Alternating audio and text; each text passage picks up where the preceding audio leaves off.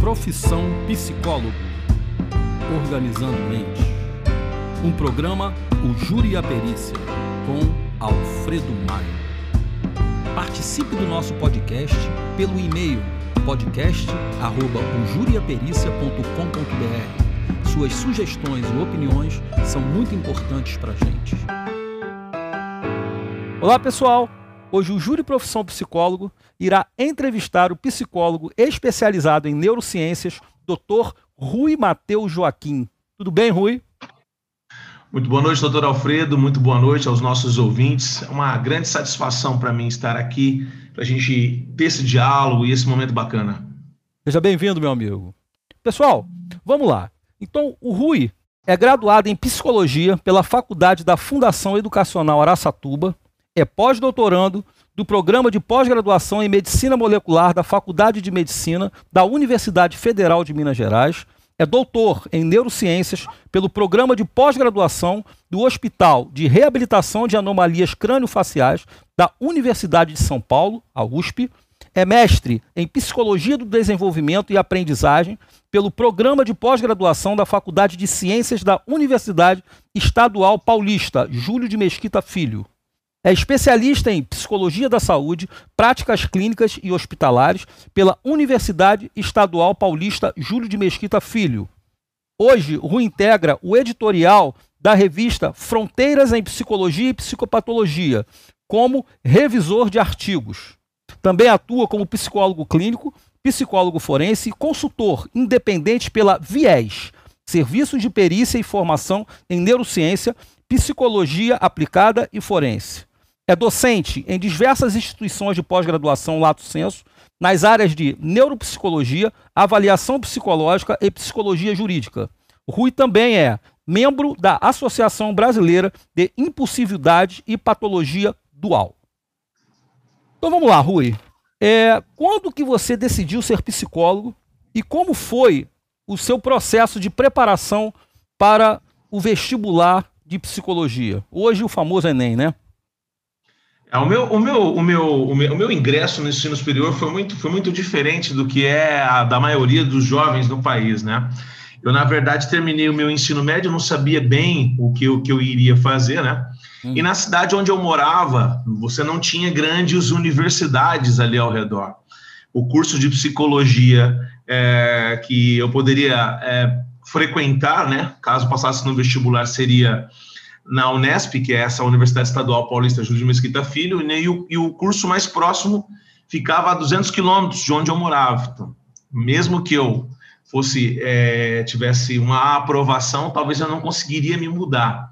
Foi aí que eu conheci, né, uma fundação é, que existia na, que ainda existe aqui na, na, na, minha cidade no interior de São Paulo, né, chamada Fundação Educacional Araçatuba. Então, eu, eu fiz a prova, evidentemente, ali da, da, da instituição e ingressei uh, no curso de psicologia por uma questão realmente de, de, de acesso, né? Era o, era o, era o, era o local ali é, mais executável para que eu pudesse frequentar o, o curso que eu tanto queria, um curso diurno, né? Um curso que eu fiz durante o período matutino e, enfim, esse foi, esse foi o, meu, o meu passo inicial aí no universo da psicologia. E Rui, quando você decidiu ser psicólogo? Você ainda era criança? Como é que foi isso?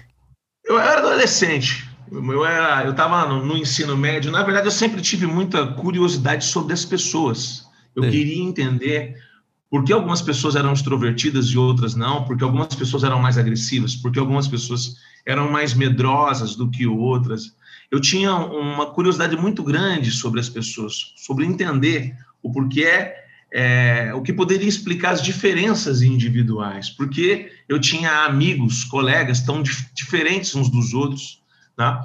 E eu também vinha de uma, eu vinha de uma trajetória muito ligada à Igreja Católica. Frequentei muito grupo de jovens, frequentei muita, muita comunidade católica. Então, eu também tinha em mente que, de algum modo, o curso de psicologia poderia me ajudar a, além de compreender um pouco melhor as pessoas, a ajudá-las de alguma forma, né, na, na, nas diversas decisões que a vida impõe aí a todos nós. Ou seja, você devia ser aquele cara que ficava no recreio olhando para todo mundo e tentando entender o que as pessoas faziam. Estou errado, não?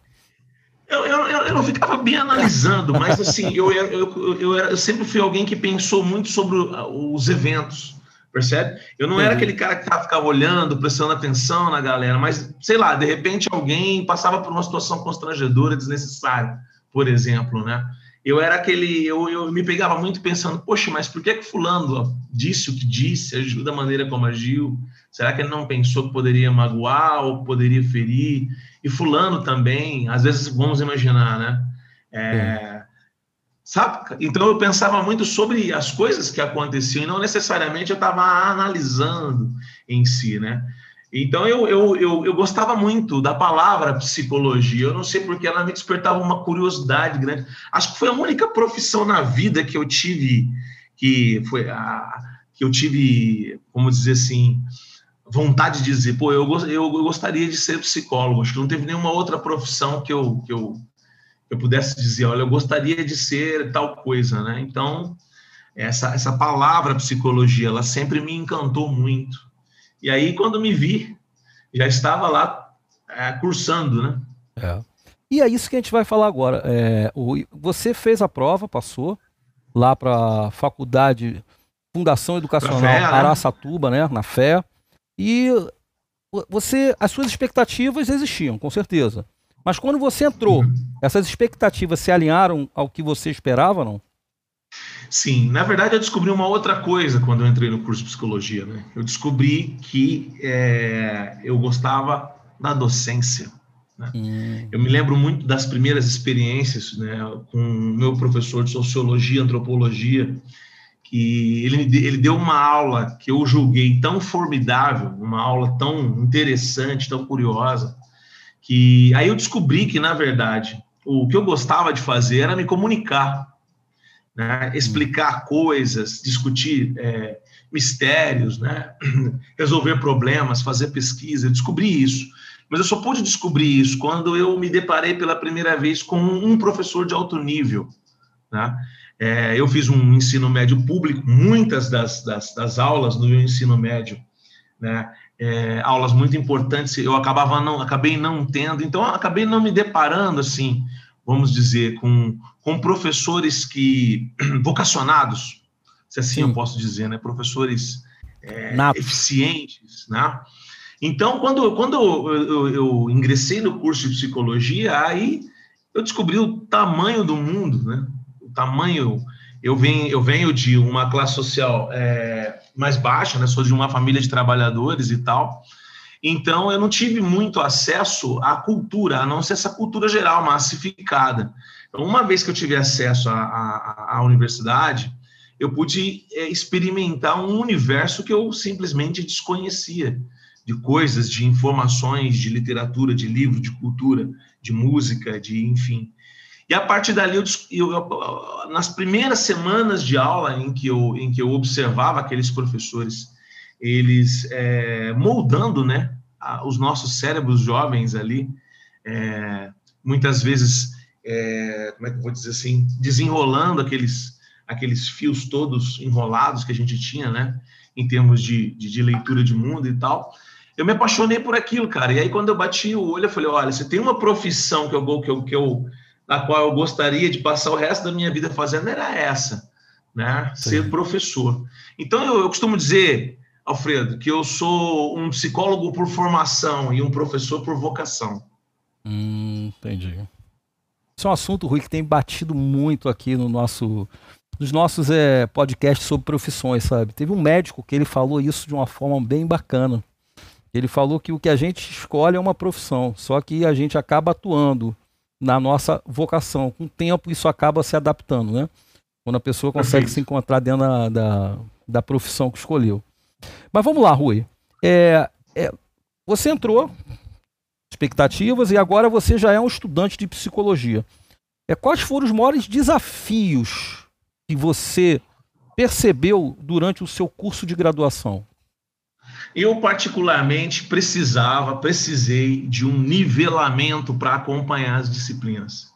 Por exemplo, hoje eu sou um pesquisador, né, podemos dizer, sou um professor da área de neurociências do comportamento, mas a minha principal fraqueza é, era justamente as áreas de biológicas e as áreas de exatas, é, que eu tive um ensino médio que não foi tão legal, percebe?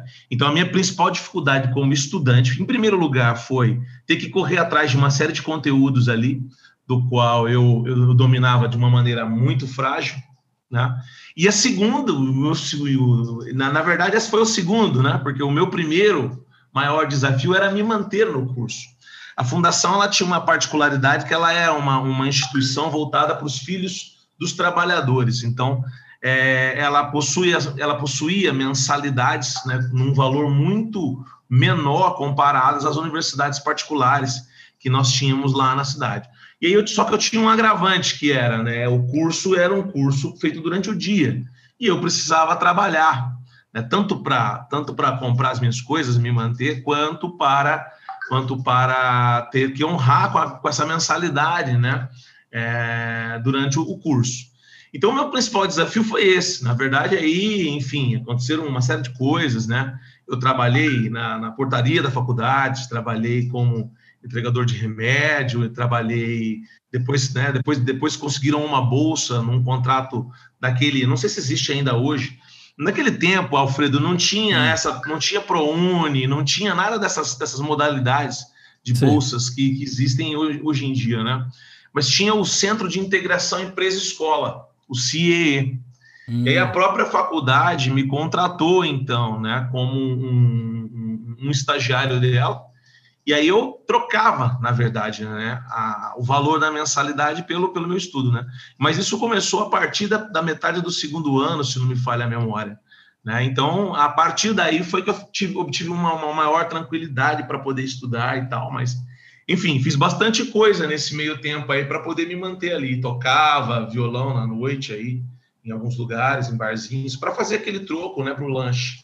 Mas a minha, a minha principal dificuldade foi, como estudante, é, primeiro, ter esse nivelamento necessário, né? Sim. Mas isso não foi um problema assim que eu tive tranquilidade para estudar. É, e em segundo lugar, me manter na universidade, né? Eu ainda tinha eu ainda tinha pais que poderiam onde eu poderia onde eu poderia dormir e me alimentar.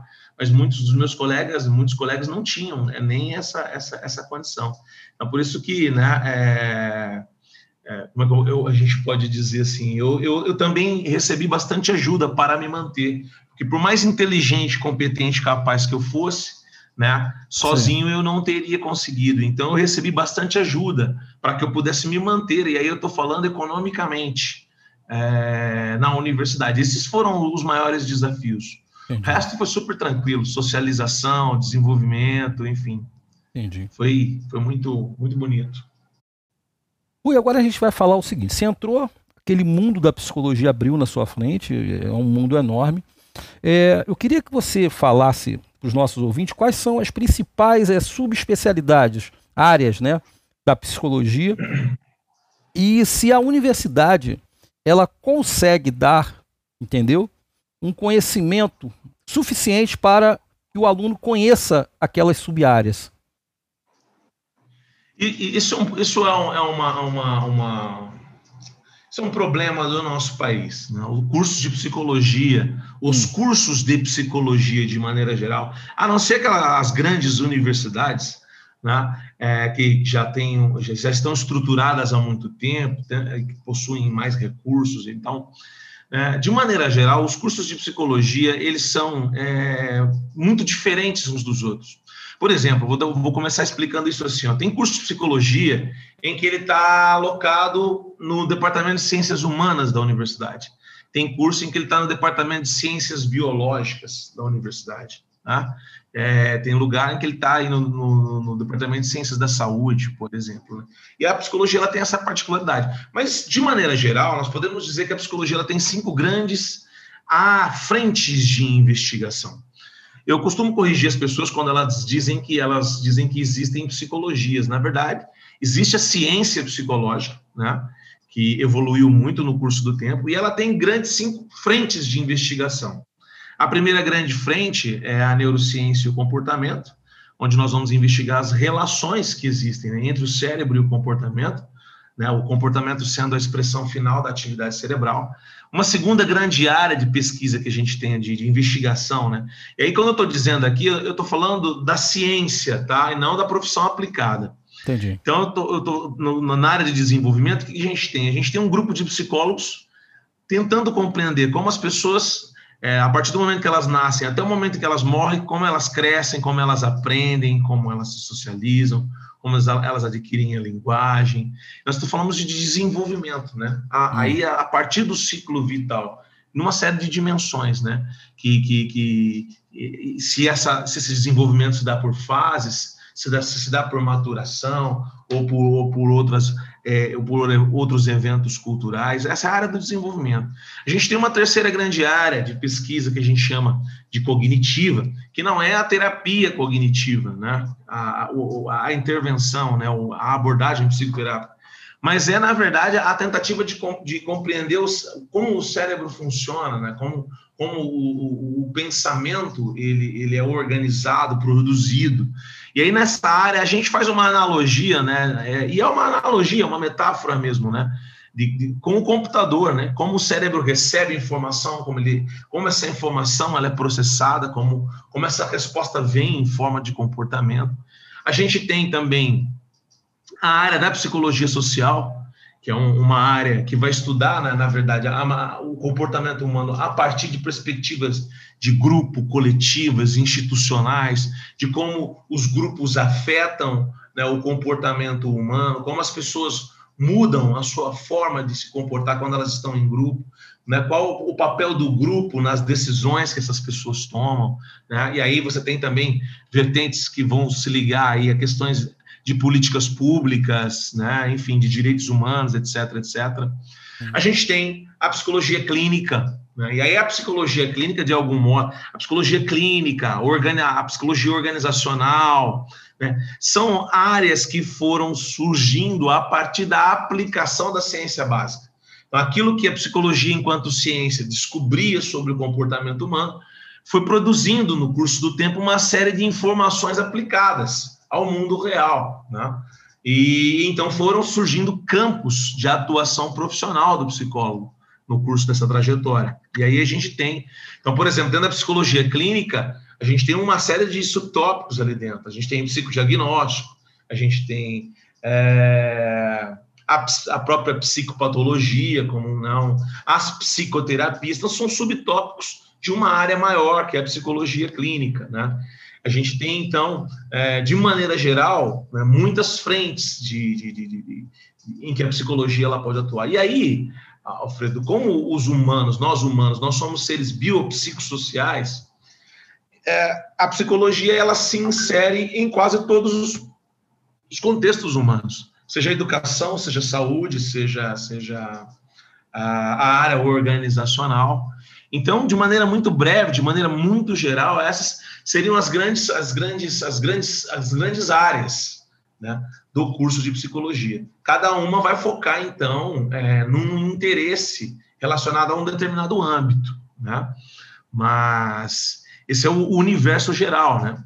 É, dessa, dessa ciência que é a ciência do século XXI. Nossa tecnologia ela avança, nossa tecnologia ela se desenvolve a passos largos mas ela só pode avançar se ela souber a, a quem ela precisa servir ou afetar. Então, né, a tecnologia ela está sendo empregada e utilizada muito em função de, de afetar o comportamento humano. Vide redes sociais, etc, etc, etc. Inclusive, agora em abril, pelo menos esse foi o e-mail que eu recebi da editora Vetor, vai estar tá saindo um livro meu chamado é, Homo Online, né, onde eu estou hum. discutindo, né, ele chama-se, o livro vai se chamar Homo Online, Instruções Neuropsicológicas de Alerta para a Saúde Mental e a Manipulação na Era das Redes Sociais. Então, a gente está discutindo aí né, o quanto o comportamento humano hoje, ele é um, um, um, um produto de capital elevado todas as áreas do conhecimento têm, têm se dirigido ao cérebro humano, ao comportamento humano, para entendê-lo, né, a fim de poder, é, a partir daí, também entender as relações desse comportamento com, com os, os diversos âmbitos da vida. É, é que você está falando uma coisa muito interessante, cara, porque os livros aí, os grandes best-sellers aí que o pessoal tem usado, por exemplo, Poder do Hábito é um deles, Mindset é um deles, entendeu? É, comportamentos de pessoas que deram certo também na vida, isso aí tudo vai nessa direção. Eu escutei um, um podcast, já até falei isso aqui em alguns outros podcasts, que uh, numa entrevista sobre inteligência artificial, ele falou que se tem uma única profissão que pode ter alguma imunidade, entendeu, para sobreviver à inteligência artificial, essa profissão é a profissão de psicólogo. Porque vai ser muito complicado eu conseguir criar uma máquina, entendeu, para que consiga atingir toda essa amplitude, né, que tem a, a psicologia. É, é exatamente isso, é exatamente isso, porque a máquina vai ter um limite. Né? É, e, os psicólogos são os profissionais que seriam né, os mais habilitados a dar conta de instruir a, como a máquina deve ser programada, porque se você não compreender aquele que vai operar a máquina, né, você não consegue criar ali um proxy, um algoritmo, enfim. Entendi. Rui, é, vamos agora entrar um pouco para a área acadêmica. Tá? A gente viu o seu currículo aí que você tem uma atuação acadêmica muito sólida. Tá? é, em universidades de renome no país. É, esse processo de busca pela construção do, do, conhecimento, né, da produção de conhecimento, ela, esse, esse processo teve início na faculdade, através de programas de iniciação científica, ou isso foi algo um pouco mais tardio? Eu queria que você falasse agora para os nossos ouvintes um pouco sobre essa introdução, a sua né, introdução na pesquisa. É, eu, eu sempre tive uma, um cérebro muito voraz, no sentido da curiosidade. Hum. Eu sempre quis entender o porquê das coisas. Né? Então, caminhar para uma iniciação científica foi quase que algo natural, né? uma vez que eu tinha entendido o que, que, do que se tratava uma iniciação científica e tal. Mas ainda assim, é, o, eu, o curso que eu frequentei eu, era a segunda turma do curso. Então, nós não tínhamos ainda, é, por exemplo, é, projetos de iniciação científica instalados. Só que na mesma cidade havia a Universidade Estadual Paulista, a Unesp, né? Hum. E lá você tinha, era uma, uma faculdade de odontologia, e é onde você tinha alguns professores, né, alguns grupos de estudo ali no campus, interessados em psicologia para fazer pesquisas, né, que pudessem relacionar né? Odontologia, psicologia, questões de saúde com questões de natureza psicológica. E aí, mais do que rapidamente, eu acabei me envolvendo com essas pessoas. E aí, minha iniciação científica, se assim eu posso chamar, né, ela começou na Universidade Estadual Paulista, também no campus de odontologia. Paralelamente, né, eu frequentava, claro, as palestras, os encontros, os congressos de psicologia no, no meu curso. Né? Mas a iniciação científica ela, ela, ela brotou de uma necessidade de, de, de aprender a investigar ou de aprender a, a, a conduzir um projeto, a, a até porque isso estava muito associado, isso acaba estando muito associado ao interesse pessoal do, do, do estudante. Eu tenho a, colegas, por exemplo, que tinham outro tipo de interesse. Por exemplo, olha, eu quero ser de fato um clínico e, e, e ponto. Então, questões relacionadas a aprender a conduzir, uh, sei lá, um, um, estudo comparativo ou um ensaio clínico, ou não tem interesse nessas coisas, percebe? O interesse do cara era, eram, eram outros, então. Então, caminhar para a iniciação científica está muito atrelada àquela, àquele, àquele, àquele, aquele desejo pela docência que eu sempre tive. Tanto que eu acabei indo buscar né, na, na universidade vizinha, ali fui muito bem acolhido, fizemos trabalhos ótimos, né? Fiz muitas palestras depois de formado, a convite do reitor, inclusive, né? É, no, na, na do diretor, na reitor não, do rei, do diretor na época, enfim, foi muito feliz. Mas a iniciação científica ela ela acontece por um movimento de curiosidade, hum. né? de, de, de, de, de, não de, de não aceitação das coisas como elas são, mas de uma busca por compreender exatamente que fenômenos estão envolvidos naquilo. Né? É, é uma coisa que eu tento despertar nos meus alunos, né? Um, uma, um, um, certo despertar né? para, para, para o real que é um real tão complexo, mas que o nosso dia a dia, a nossa, o nosso trabalho, as nossas necessidades mais elementares e básicas, né? Elas acabam nos distraindo para o fato de que o mundo é um grande milagre, cara. É, e que o nosso universo natural, ele é algo a ser entendido ainda. Ô Rui, a gente vai voltar isso aí daqui a pouco, falar um pouco da tua área acadêmica, que você tem mestrado, tem doutorado, hoje é pós-doutorando. Mas eu queria que você falasse para os nossos ouvintes, com é uma curiosidade que muitos têm.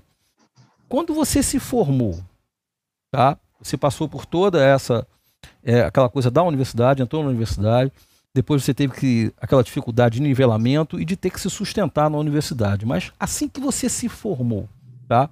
Você já sabia o que hum. você iria fazer, tá? Como é que foi a tua inserção no mercado de trabalho? Você acabou de receber o diploma, eu te entreguei. Como é que foi isso? Cara, eu sabia o que eu queria fazer. Hum. Mas para fazer o que eu queria fazer, primeiro eu precisava fazer o que eu precisava fazer. com perdão da redundância, né? Com perdão da redundância.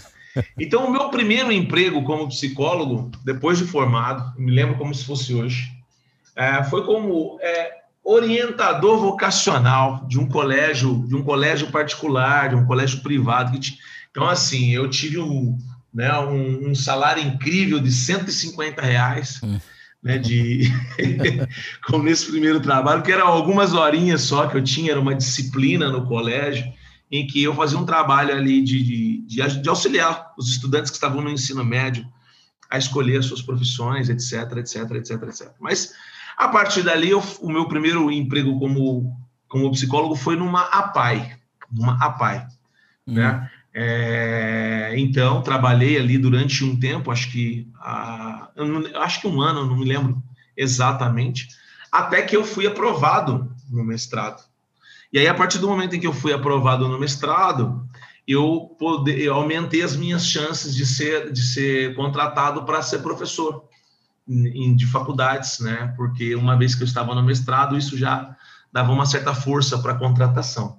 Mas basicamente eu comecei trabalhando como um psicólogo institucional, né, fazendo e eu também tinha, eu trabalhava também junto da APAI, era todo no mesmo contrato, numa casa, chamava Casa Lar, né, Sim. em que você tinha ali moradores com deficiência intelectual, mas que não tinham pessoas com quem, com quem conviver, né, não tinham familiares ali. Então, eu, esse foi o meu, o meu primeiro trabalho. Então, a, a, a, mas enquanto isso, enquanto, e, também atua, e também atuava em consultório, também atuando Sim. em consultório. Então, eu tinha um trabalho institucional, também tinha uma sala onde eu comecei a fazer os meus atendimentos, e, e estudando por fora para os processos seletivos que eu tinha que encarar a partir dali. O que me facilitou, porque agora não interessava, agora mesmo que eu tivesse um processo seletivo em outra cidade, em outra universidade, como eu estava te contando no início, Agora hum. dava para me deslocar porque eu tinha um emprego. Entendi. então agora eu conseguia é, ter uma manutenção dos custos aí para poder prestar o, para eu poder entrar nesse universo da pós-graduação, estrito senso, que era o meu desejo antigo. Mas, mas neste meio tempo trabalhei, trabalhei como psicólogo institucional, né? trabalhei como psicólogo da PAI, trabalhei como, como orientador vocacional e trabalhei como psicólogo clínico. Entendi. E Rui, uma coisa interessante que você falou, que o teu primeiro emprego você foi orientador vocacional. Aqui no nosso Profissão Justiça, é, esse assunto aparece bastante. Sabe por quê, Rui? Porque o, o, indivíduo que faz direito, ele quando sai da universidade, ele tem uma grande possibilidade de ou atuar na parte, na parte particular, né? privada, uhum. ou então ir para o serviço público. Só que o serviço público ele tem salários muito bons, só que a pessoa faz prova e, esses cargos públicos, eles exigem um perfil sabe? E é muito Perfeito. comum, muito comum os entrevistados falarem sobre isso. Que às vezes eles veem uma pessoa é, trabalhando, por exemplo, como defensor público e não tem perfil para trabalhar ali. Mas como o salário é muito atrativo, a pessoa acaba Perfeito. enveredando por aqui durante um tempo. Então, essa coisa da orientação vocacional é um assunto que tem aparecido aqui nos nossos podcasts e eu acho que isso me, tem me chamado muita atenção, mão, sabe? E por outra mão, e por outra mão você tem uma outra, uma outra dificuldade, que é o quê? Hum. Se você vai para algo, muitas vezes, no qual você tem o perfil e no qual é, é, absolutamente relevante, às vezes você não tem a remuneração à altura isso, isso. daquilo. E aí você fica num paradoxo, de algum modo, né? De, de pensar essa, essa situação aí toda, né? É. é. Então, e essa, eu acredito que na maior parte das vezes esse é o grande bug das pessoas. Pô, eu vou seguir um sonho, eu vou, vou, eu vou tocar aí um negócio que eu, que eu, que eu não tenho lá muitas garantias, ou eu vou é, direitinho entrar no, no, no, no, num concurso, ficar estável, etc., bonitinho. Eu fiz esse segundo caminho. Sim. Fiz esse segundo caminho, né, de apostar no sonho. Estou apostando ainda, ainda não cheguei aonde eu quero. Eu quero um cargo numa universidade pública. Eu quero lá, mas, mas eu tive eu tenho um pedágio, tipo um pedágio, tenho, ainda tenho um pedágio enorme. Né? Ó, você ter uma ideia, estou num processo seletivo para uma grande universidade aí, que, que, eu, que, eu, que eu tô, que eu tô na. tô prestando aí, tô, tô inscrito. Sabe, você tem três vagas né, para de, de, de docentes desses de alto nível, assim, vamos, assim a gente pode chamar, né? Hum. De, com, com muita formação e tal. Cara, são três vagas para quase 300 candidatos, 296, se não me falta. Se não, se não, se não me falha a memória, cara. Então, assim, tá um negócio brutal, brutal, percebe? Sei, sei. Enfim, é, pra... então é, você encontra essas, essas pedras no caminho, mas uma, mas eu, eu honestamente dizendo, né, hum. com todos os altos e baixos, né, que a profissão, é, que toda profissão tem, que toda profissão tem, é, eu diria a você que eu tenho a impressão que eu não trabalhei nem um dia da minha vida. Oh, maravilha, hein? Porque, porque até eu realmente, de fato, assim, a sensação que eu tenho. Porque a gente, a gente que nasce pobre, bicho, a gente, a gente tem o trabalho como um, um, como diz a palavra, né? Tripálio. Eu não me lembro se é latim, acho que é latim.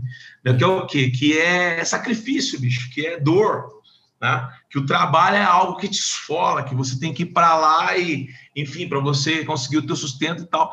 Eu não tenho essa sensação, porque no meu trabalho, em todos esses anos, eu só fiz o que eu curti. Claro que eu não me entendam mal, teve coisas que eu precisei fazer que eu não gostava de fazer, é, é, contextos em que eu não gostava de atuar. Mas a partir do momento em que eu engrenei, por exemplo, neste universo de docência que eu, pelo qual sou apaixonado, pelo qual, é, enfim, eu vibro, né? Pelo qual a gente tenta ajudar a, os mais jovens a, a, entender esse mundão louco. É, eu tenho a impressão que eu nunca trabalhei, cara, né? Né? Eu, eu, eu, eu, por exemplo, teve situações assim que eu ganhei bastante grana e tal, e eu chegava né, com livros, com palestras, com cursos e tal, de chegar no meu pai e falar, cara, olha que interessante, eu vou, falo do que eu gosto, ensino, aprendo, e ainda estou ganhando, cara. Então não tem preço que paga um negócio desse, assim, né? Então, eu acho que isso, eu acho que quando você vai buscar, só que quando você é muito jovem, você não tem muita clareza disso. Sim. Porque é, quando você é muito jovem, você tem algumas urgências que você precisa sanar. Né? Eu, eu acho que às vezes se, se cobra muito, muito cedo dos jovens, que com 17 anos, 18 anos, o guri já tenha que saber o que ele quer, é. já tenha tudo definido.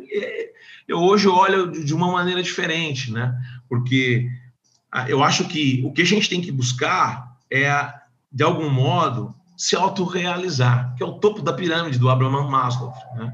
Sim, sim. A gente tem que buscar, por, a gente tem que buscar sim né, o provimento, a gente tem que buscar sim a dignidade, né, uma, uma certa estabilidade e tal. Né? Mas no meu perfil de personalidade, isso nunca, nunca esteve em primeiro lugar. Minha, acho que minha satisfação, minha autorrealização, ela sempre, ela sempre me sequestrou.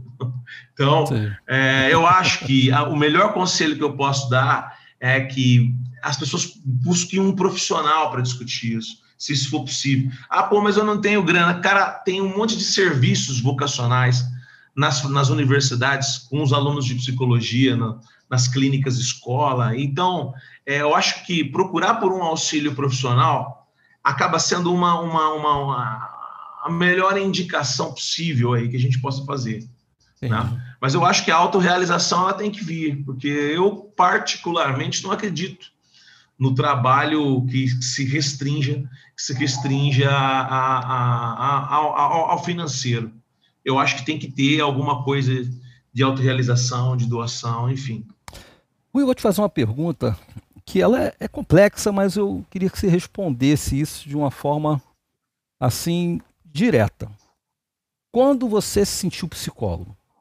Se sentiu psicólogo? Foi durante, antes da faculdade, durante a faculdade, logo depois da faculdade, ou só depois de um tempo? Cara, eu me senti psicólogo de fato quando eu entrei no doutorado. Hum. É, é, é, e assim, eu me senti, o que eu quero dizer assim, é, veja, veja bem, não que eu não soubesse o que eu estava fazendo antes, pelo sei, contrário. Sei, sei. Mas que eu digo assim, essa sensação de maturidade.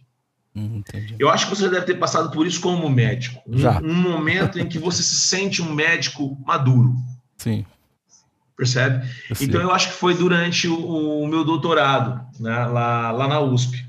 Por quê? Porque eu, eu passei a conviver com, com, com profissionais de, de, de, altíssimo nível, de muito, muito técnicos excelentes, né? E aí e o universo que eu frequentei não era um universo assim só de psicólogos. Eu convivia Sim. com os médicos, com dentistas, é, fonoaudiólogos, etc, etc. Foram quatro anos e meio dentro de um, de um hospital de reabilitação de anomalias craniofaciais. E eu fui me percebendo mais maduro, menos impulsivo, menos é, mais técnico. Então, é, foi, foi, foi, e, e foi muito durante, durante, foi, eu, eu, eu, foi durante exames que eu aplicava, né, de avaliação neuropsicológica nos pacientes, em que eu fui percebendo essa maturidade né? Um, um, momento em que você pensa, que eu, em que eu pensava os processos, pensava os casos de uma maneira muito, muito tranquilas, sem uma, sem aquela ansiedade juvenil da universidade. Entendi como é que é. Saca? Então acho que foi durante o meu doutorado que eu me senti assim maduro. Entendi. Você viu ali o teu, teu conhecimento inserido dentro de um grande contexto. Isso. Né? Acho, que, acho que é isso. É, é. Acho que é isso. Entendi. o meu conhecimento inserido num contexto de vida real. Isso. Né, de, de, de vida real e. Com diversos enfim, outros profissionais, sendo, sendo né? Efetivo, sendo efetivo, etc, etc, é. etc. Eu me senti maduro a partir dali. Entendi. Mais maduro.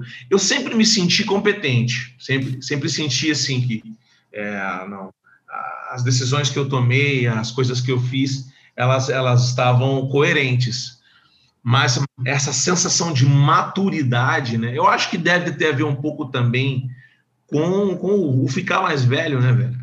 É, é, com certeza. De algum modo. É, e essa, essa, essa sensação aí que você teve, que eu, é, eu também tenho, isso vai muito dentro daquele quando a gente está inserido dentro de um, de, um, é, de uma situação em que tem vários profissionais atuando, pessoas extremamente técnicas, para resolver um problema que as pessoas acham que são simples.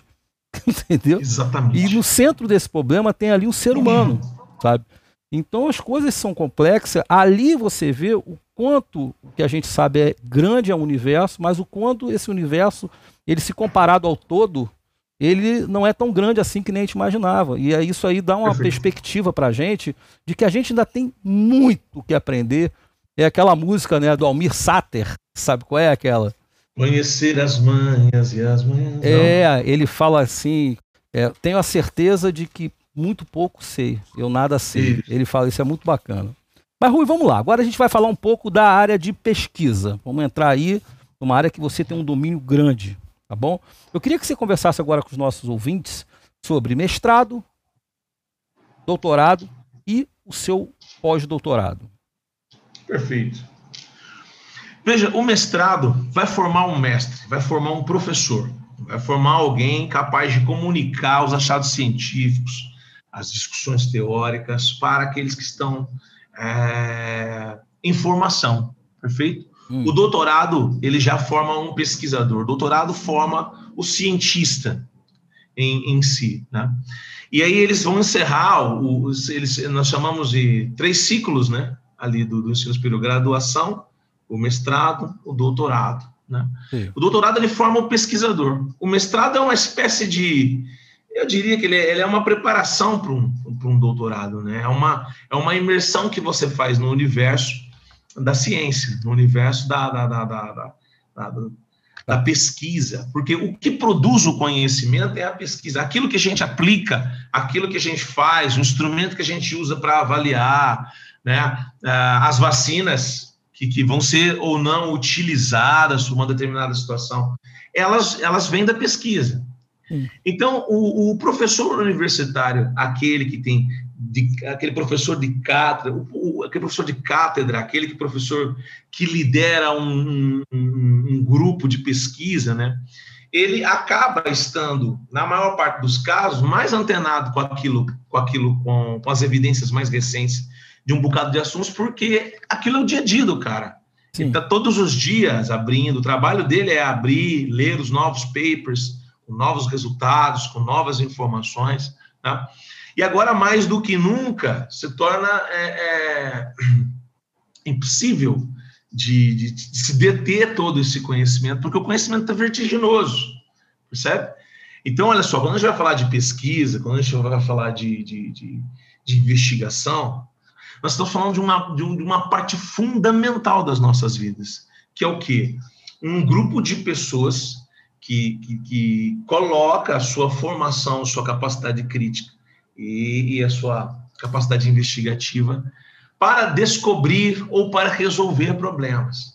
É basicamente para isso que a pesquisa ela existe, para esclarecer, produzir tanto os novos conhecimentos quanto novos produtos, isso a depender do, do, do campo, né? Mas é, é, a pesquisa, né? Tinha, tinha um programa, eu não lembro o que, acho que era a TV Escola, se não me falha a memória, não lembro direitinho, mas ele dizia, né? Não são é, os nutricionistas estão discutindo se o ovo faz ou não mal à saúde, né? Aí vinha uma outra pergunta. É, agora eu não lembro qual era a pergunta, mas eu sempre que no final eles diziam: é, como você pode perceber, não são as respostas que movem o mundo, são as perguntas. Sim. Tá? E o pesquisador ele é um cara que ele se move pela dúvida. E aí, a partir da dúvida, ele vai elaborar um método, através do método científico, um meio de alcançar uma, uma informação melhor sobre aquilo. E aí a gente entra naquele universo da, da, da prática baseada em evidência, psicologia baseada em evidência. Né? Porque hoje, hoje em dia, né, a gente estava falando aí, cara, estava falando aí, eu digo para as pessoas, o novo analfabeto, ele vai ser o cara é, que antigamente era o cara que não sabia ler e escrever. Hum. Hoje é quem é analfabeto é aquele que não sabe aprender, desaprender e reaprender. Olha, eu posso dizer com, com relativa segurança para você que 80% do que eu aprendi na faculdade, do que eu aprendi no mestrado, tá? Em muitas disciplinas, já estão ultrapassados já já já já você tem conclusões distintas. Em algumas coisas estão em desuso. Porque surgem novas evidências todos os dias, cara.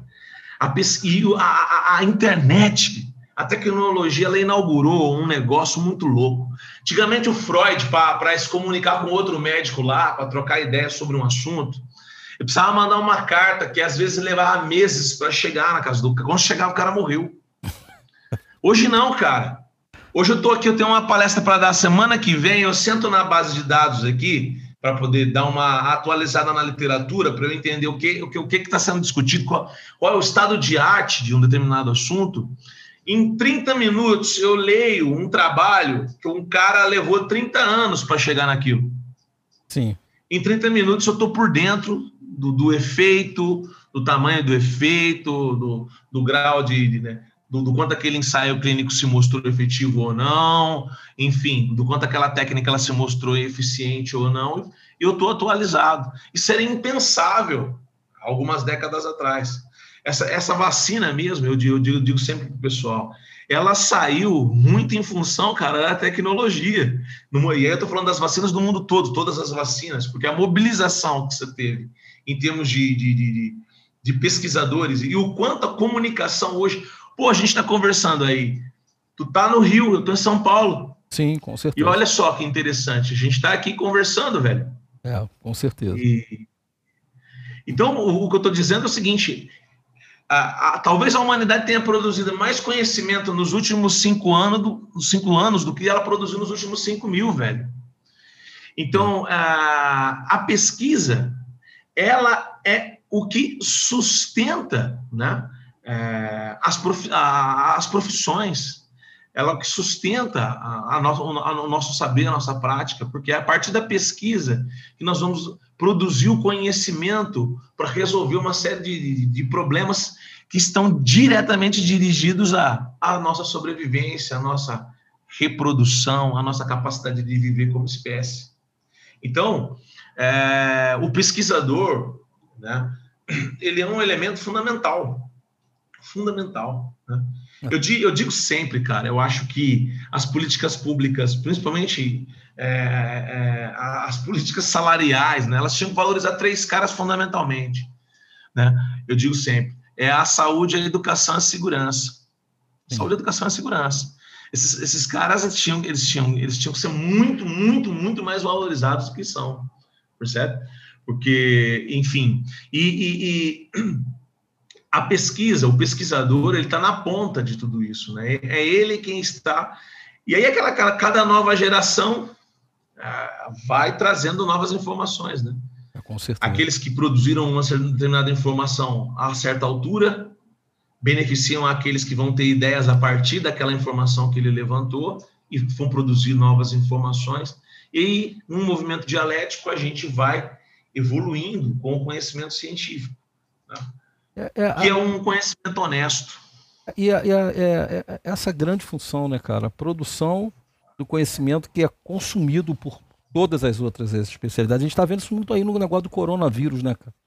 Essa, esse holofote que tá, sabe? Sobre os pesquisadores, uhum. é, é, tá muito interessante isso aí. E a gente está vendo o quanto é difícil, Rui.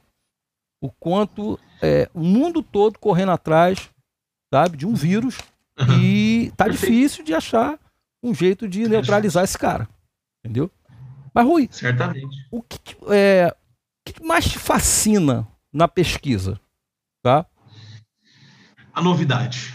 A novidade. A novidade. O que me fascina na pesquisa é a novidade. Porque, veja, se não houver pesquisa, nós vamos. Os professores, de algum modo, eu já digo isso sempre, os professores eles são papagaios. Eu sou professor, então posso falar com, com, com clareza. Sim. O que são papagaios? Claro, papagaios, é, porque nós repetimos, nós, nós somos os mediadores, nós somos, nós somos os facilitadores né, de coisas que nós já lemos, já entendemos, né, é para os outros. Então, nós vamos comunicar, ensinar, repassar, retransmitir né, é, informações de descobertas de outros, mas se nós não tivéssemos professores pesquisadores, muitas das informações ela, nós iríamos nós iríamos ficar repetindo mantras, percebe? Sim. Então é por isso que a ciência, ela, quem trabalha com uma prática baseada em evidência, ela não aceita guru. Por quê? Porque aquilo que é verdade hoje pode ser questionável amanhã. Amanhã amanhã novas evidências podem mostrar o contrário. Eu digo para o pessoal, trabalhar com evidência requer uma humildade do caramba. Inicialmente, o pessoal acha que quem trabalha com medicina baseada em evidência, psicologia baseada em evidência, fala, pô, esses caras são mala, esses caras aí, ó, né, eles, eles se acham, pô, eles ficam questionando. Cara, não é. Porque, na verdade, é o seguinte, eu, por exemplo, tinha sempre uma, um slide nas minhas aulas que eu dizia, ó, oh, tem três o cérebro tem três andares aí, ó: reptiliano, mamífero e o humano. Isso a gente repetiu a rodo, cara, né?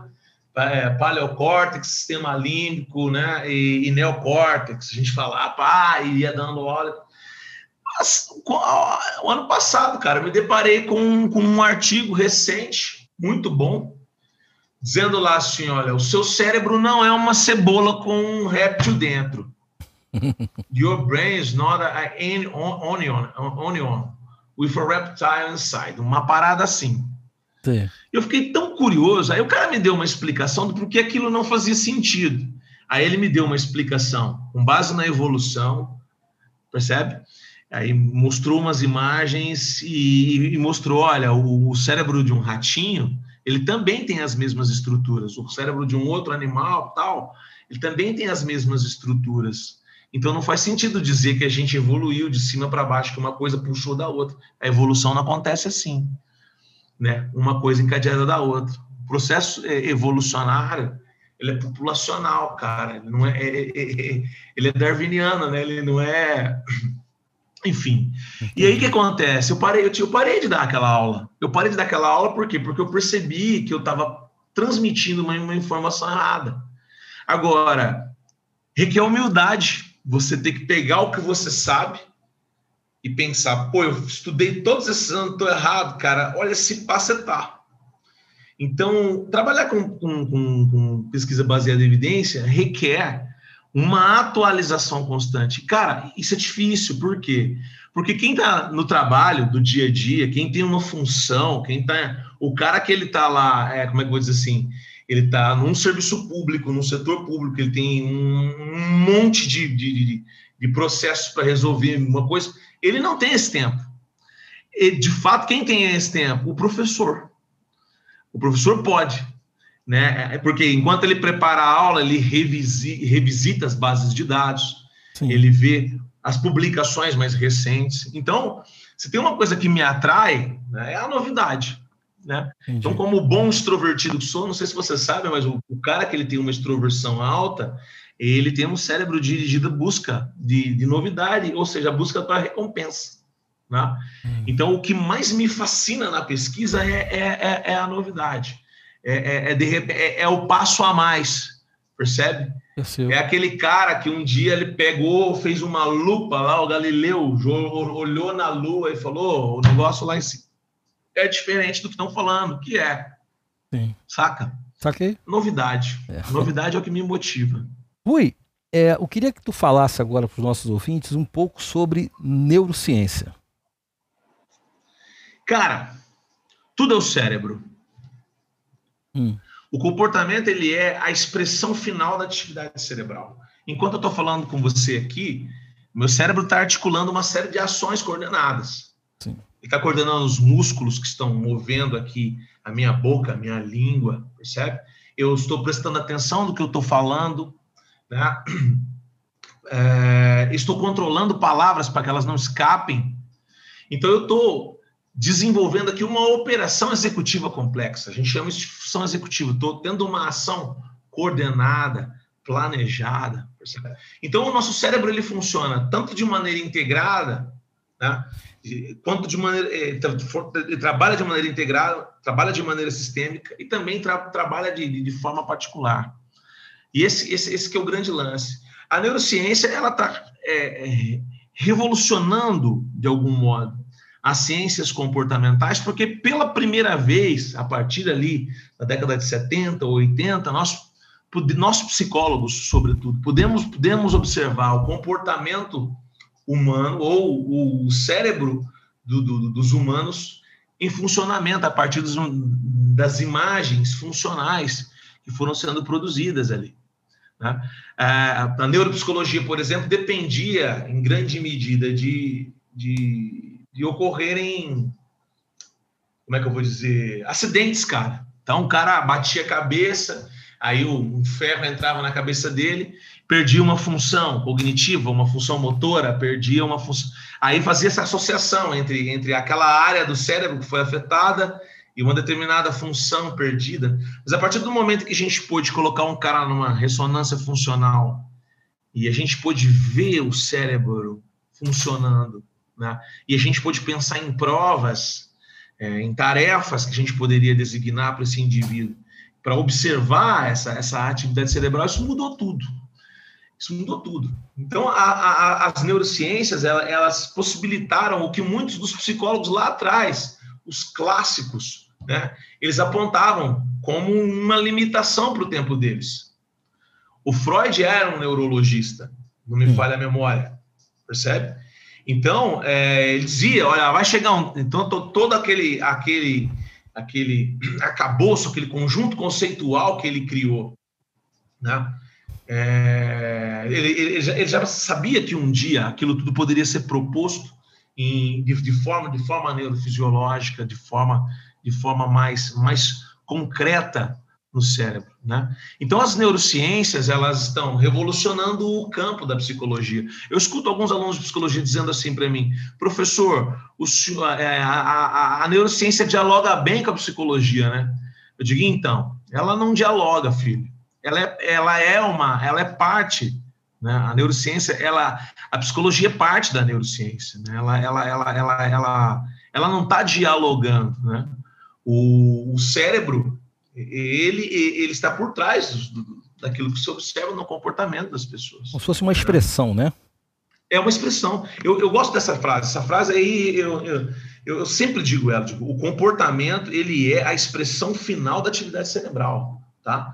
E, meu, isso é muito lindo, cara. Por quê? Porque nós repetimos comportamentos pra caramba, nós somos repetitivos pra caramba. Aí, aí vem um cara lá, um psicólogo, ganha um prêmio Nobel de Economia, mostrando que o cérebro tem dois sistemas.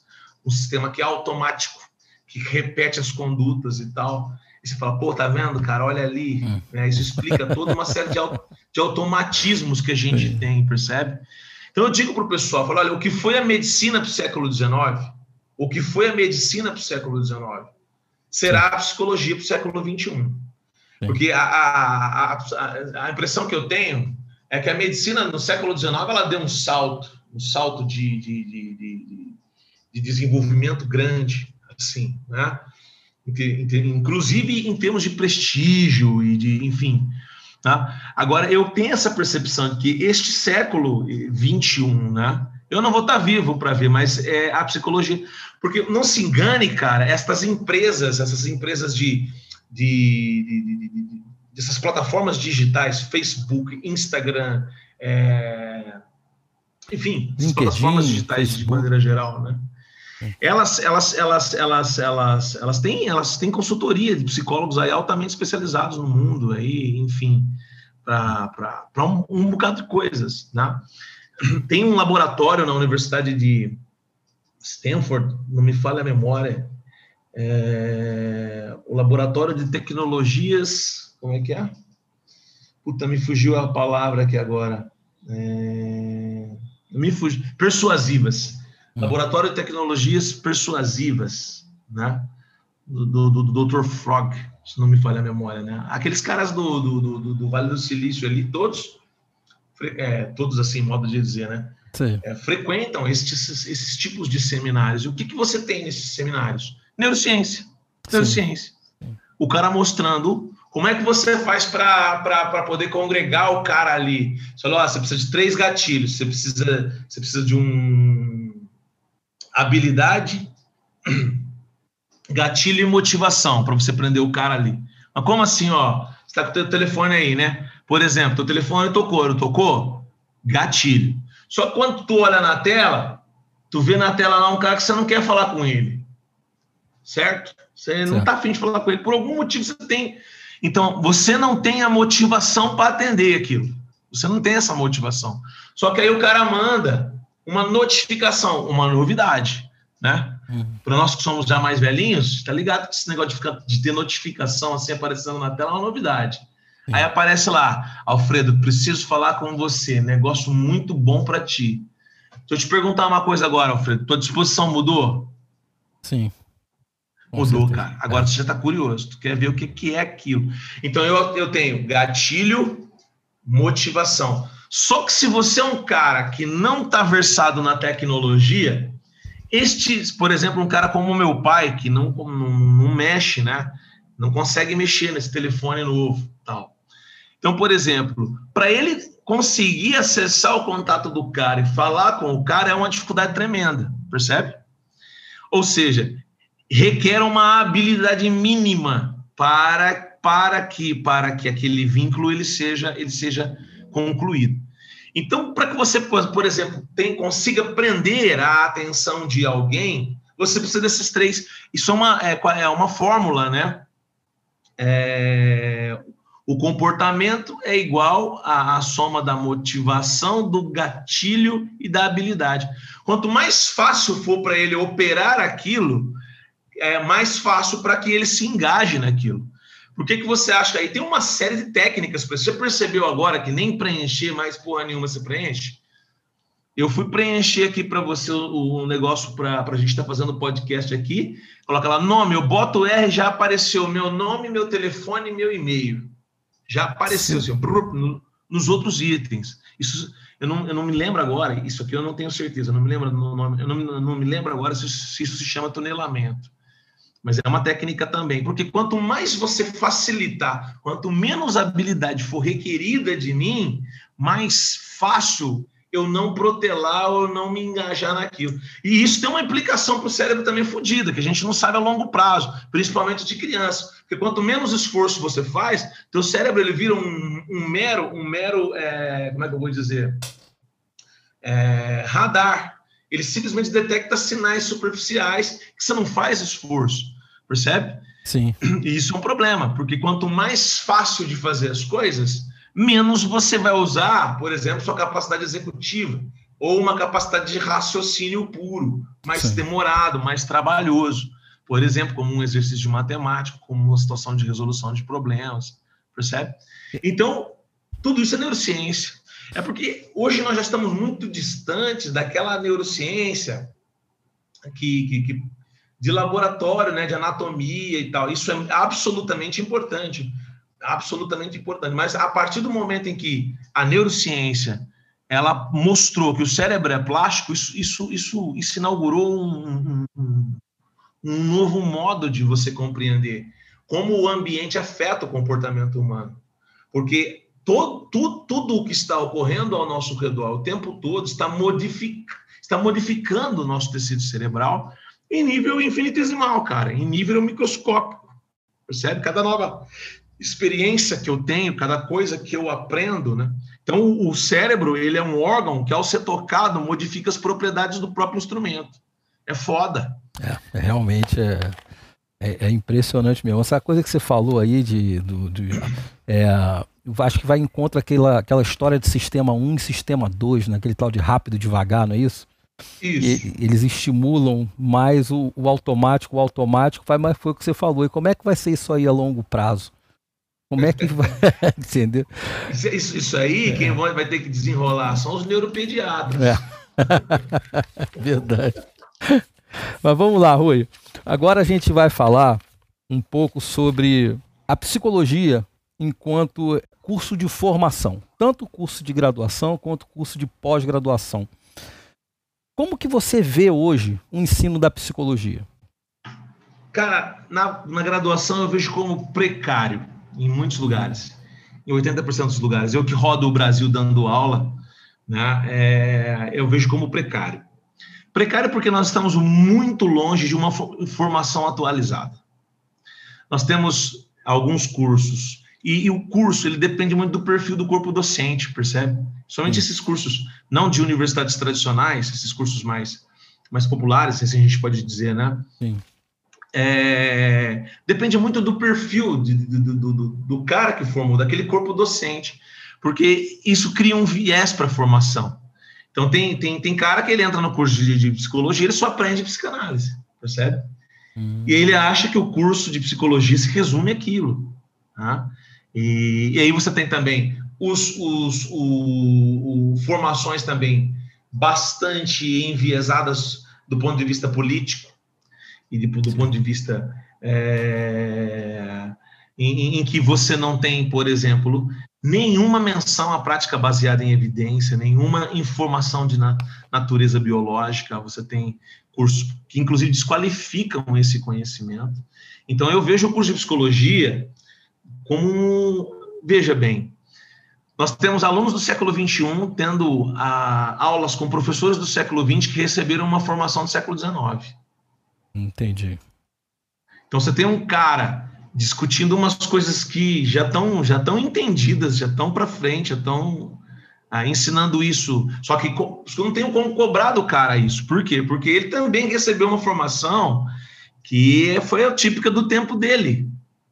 Mas como ele não ele está muito fora desse, deste movimento de, de, de, de, prática baseada em evidência, ele, ele toma aquilo como uma verdade, né? Sim. Eu até brinco, né? A gente tem os. É engraçado, cara, eu sempre faço paralelo com a medicina, né? Que o curso de psicologia, comparado com a formação em medicina, ele é muito novo. Por que, hum. que eu faço esse, esse, esse, paralelo? Você nunca vê um médico dizendo assim, ó, fulano disse, segundo a teoria do fulano, segundo... Cara, o que os, os caras dizem é, olha, os estudos são inconclusivos. Os estudos não mostraram isso. Não que não tenha valor o fulano, o beltrano, o ciclano, tá? Não que esses caras não tenham valor.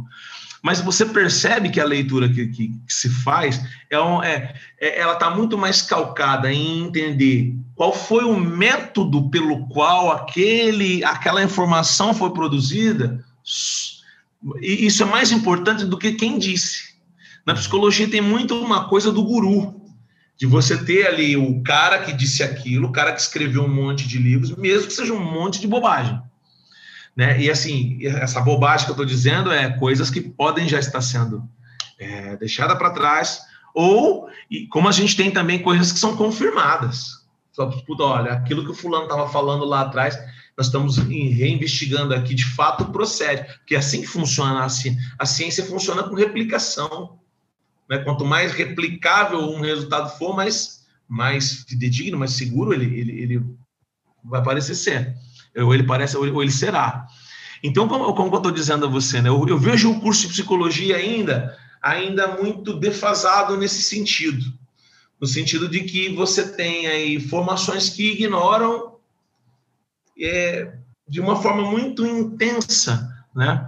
É, essa perspectiva é, de, de, psicologia baseada em, em, ciência e não na mera, é, como é que eu vou dizer, especulação filosófica ou, enfim.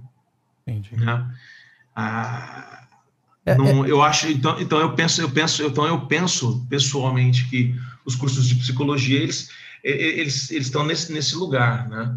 É, e aí a galera vai para. Porque é, é, é, engraçado isso, né? Você tem, por exemplo, na medicina, você recebe uma formação lá de seis anos, e aí a partir daí você se dirige para as suas residências, para as suas especializações, etc, etc, etc. Né?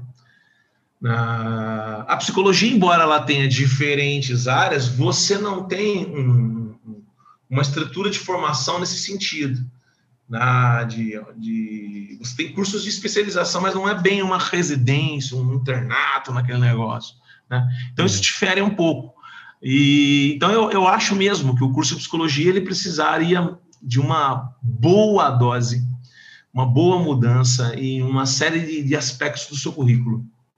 É, é verdade, Rui, que você está dizendo aí, porque você tem ali a, a, a na psicologia, você tem. É, a influência de grandes pensadores, até mesmo filósofos.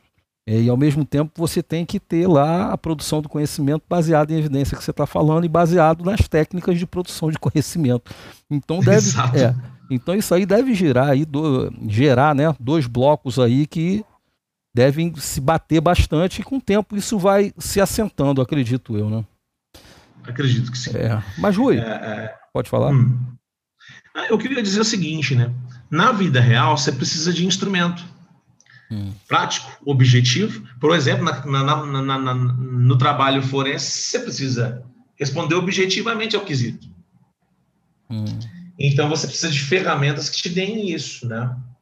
Não, então, fora, fora de uma prática baseada em evidência e de um instrumental, porque outra coisa, as pessoas têm uma, uma visão muito, muito distinta do psicólogo imaginado do psicólogo real.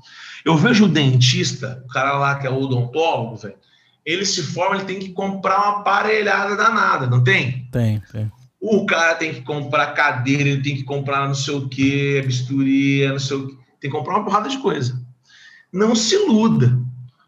O psicólogo, para ele fazer uma avaliação psicológica, ele precisa de, ele precisa de teste, de teste é, projetivo, de testes objetivos, ele precisa de escalas, ele precisa de uma, de uma série de materiais que deveria ter. É que, na verdade, o que acontece é que a maior parte dos psicólogos, a maior parte deles, vamos dizer assim, ou eles vão para as instituições públicas trabalhar para as instituições municipais, estaduais e, e federais, né? ou eles, e aí eles, e lá eles já têm uma rotina designada, ou eles vão para os consultórios fazer psicoterapia.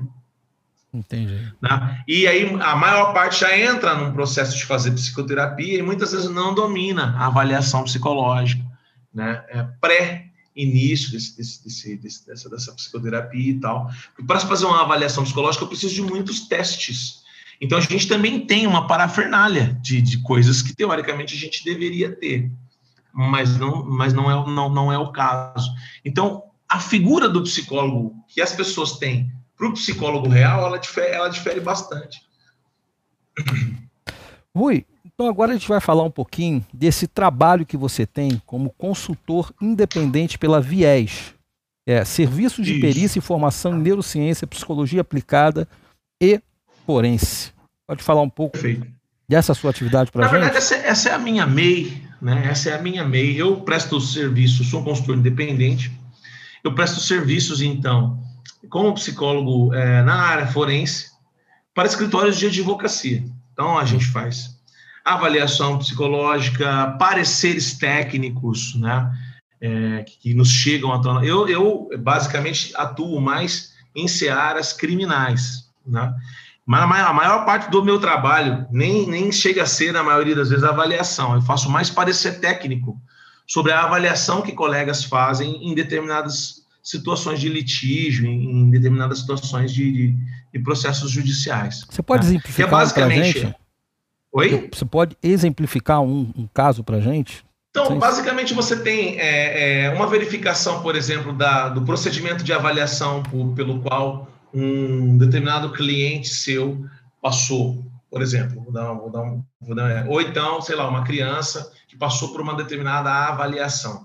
A gente pega, por exemplo, é, documentos em que você tem é, profissionais é, utilizando instrumentos que muitas vezes não, não medem aquilo que, que deveria ter sido medido, percebe? Sim. Você tem é, é, e aí, aí você e, e aí você já tem um, um ponto para apontar como parecerista técnico do porquê aquilo foi feito de maneira inadequada. Então, base, a gente basicamente observa se foram respeitadas uh, condições éticas, condições uh, legais, etc, etc, etc.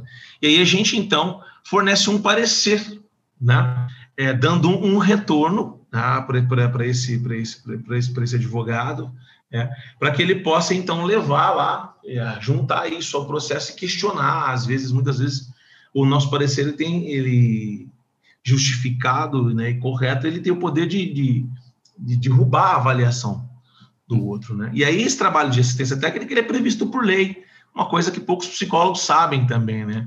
que as partes elas podem também contratar os seus assistentes técnicos, né?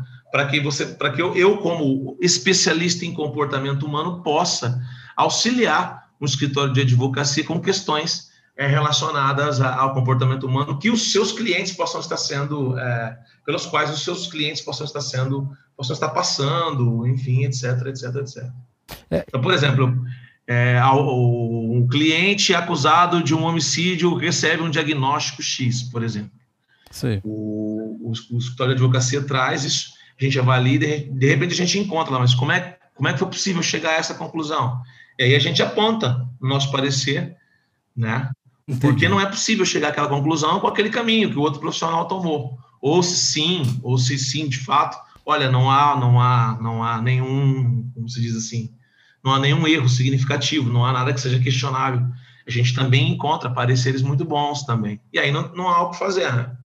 É, Rui, eu queria agora que você falasse um pouco sobre o seu trabalho como revisor de artigo da revista de Fronteiras, Psicologia e Psicopatologia. Alfredo, quando a gente submete um artigo científico para uma revista, este artigo ele vai passar por o que nós chamamos de revisão por pares. Hum. Essa revisão por pares significa que outros pesquisadores, outros cientistas, especialistas naquele campo, naquela área, geralmente a revista tende a encaminhar para alguém que pesquise aquele assunto, tá? E aí ele faz então um parecer. O que, é o parecer? Ele vai avaliar a qualidade do estudo, o método empregado, né, a, a, o, a estatística utilizada, o teste estatístico utilizado, o conteúdo, a literatura que o sujeito é, utilizou, o quão o, o, grau de contribuição social e de relevância que aquilo tem para a comunidade científica de maneira geral. E geralmente você passa por três, geralmente uns três, uns três pareceristas. Então, eu recebo o seu trabalho, um outro colega recebe, um outro colega recebe. Nenhum de nós sabe que o trabalho é seu. Entendi. Porque isso evita é, o viés de você ser meu amigo e eu te dar uma preferência ou alguma coisa nesse sentido, né? Não enviesa a minha leitura do trabalho. E aí garante, de algum modo, uma certa lisura no processo. E a partir, então, dos, do feedback dos pareceristas, isso é encaminhado para o editor da revista, e aí tem-se uma decisão final se o artigo será publicado ou não. Então, o meu trabalho como parecerista, na verdade, eu fui convidado muito recentemente para fazer parte né, dessa, dessa do, do, corpo editor, como, de, como revisor dessa revista. Né? Foi para mim uma honra, porque é uma revista muito importante aí no cenário internacional. Então, chegam para mim trabalhos que tenham a ver com o que eu faço, com o que eu estudo, etc, etc. Entendi.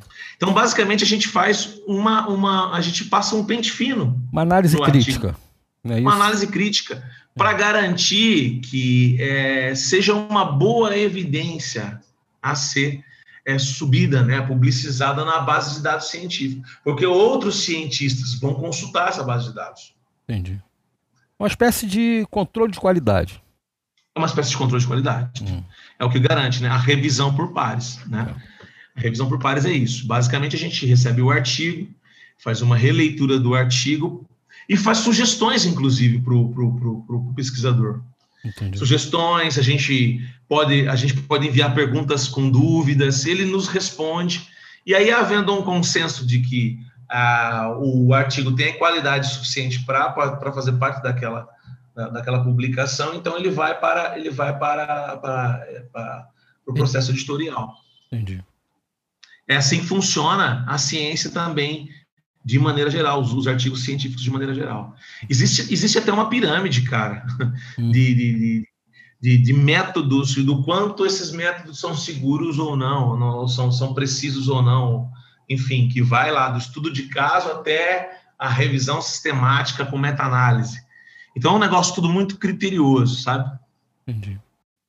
Rui, é, eu queria que você agora falasse para os nossos ouvintes sobre a psicologia jurídica, ou seja, essa relação entre a psicologia e o direito, já que a gente já sabe que você tem conhecimento é, na área e que você atua também na parte de linguagem corporal, não é isso, Rui? Isso. Tranquilo, tranquilo. Olha só, vou te dar, uma, vou te dar uma, um panorama interessante aqui das relações entre o direito e a psicologia, né? E a psicologia jurídica. Bom, primeiro, você tem o direito como aquela plataforma de normatização da sociedade. Você tem ali um conjunto de regras, um conjunto de leis que nós precisamos observar enquanto civilização. Sim. Por um outro lado, você tem os indivíduos que são dotados assim do que nós chamamos de livre-arbítrio. O que, que nós vamos definir como livre-arbítrio? Né? A capacidade plena de tomada de decisão, né? de forma mais elaborada e menos instintiva. Então, via de regra, né, partes do pressuposto de que nós temos indivíduos que são capazes de pensar de forma elaborada e não agir de maneira impulsiva ou instintiva. E a isso nós damos o nome de racionalidade. Então, se por um lado nós temos o direito normativo, que está calcado na noção de livre-arbítrio, por um outro lado, nós temos um indivíduo que funciona, né, que teoricamente funcionaria dotado de razão. Se a gente parar um cara na rua e perguntar para ele o que, que separa o homem do animal, o cara vai falar o quê? Ah, o homem é um animal racional. Só que tem, que a neurociência tem apontado, né, a, ciência psicológica de maneira tem apontado, que esta, esta capacidade, ela, ela não é tão racional quanto se imaginava. Nós temos hoje descrito e denominado esta fragilidade dos humanos em pensar de racionalidade limitada. Eu vou te explicar o porquê agora, hum. ok? Veja, o nosso cérebro, né, é, ele funciona com base num automatismo em 95% do tempo. Na maior parte do nosso dia, nós estamos funcionando de maneira automática. Nós não estamos pensando para fazer, nós estamos repetindo aquilo que a gente faz diariamente. Só para você ter uma ideia, no ano de 1983, na revista Brain, um sujeito chamado Benjamin Libet, ele publicou um estudo, junto com dois colegas, né, em que ele colocou um eletroencefalograma né, num indivíduo, colocou um eletromiógrafo na mão do cara e colocou ele numa sala e mostrando uma espécie de relógio, assim, com um ponto que ia mudando, né, de hora em hora, assim, que ele ia mudando, contando os segundos e tal, mais ou menos isso, não, tipo uma espécie de relógio.